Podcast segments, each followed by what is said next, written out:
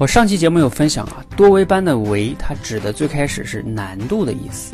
但是呢，随着我们的运营呢，其实它的含义也有延伸。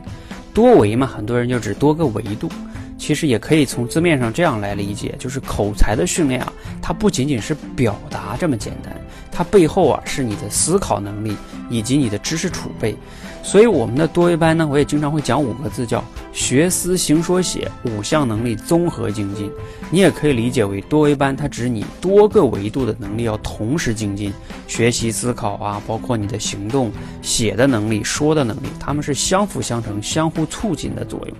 所以多维直播的维也指很多个维度综合提升的意思。所以很多同学来到我们社群之后，最开始是想练口才。但是练着练，他发现啊，对他的改变是全方面的，生活、工作以及思考、写作都会得到提升。你想提升这些能力吗？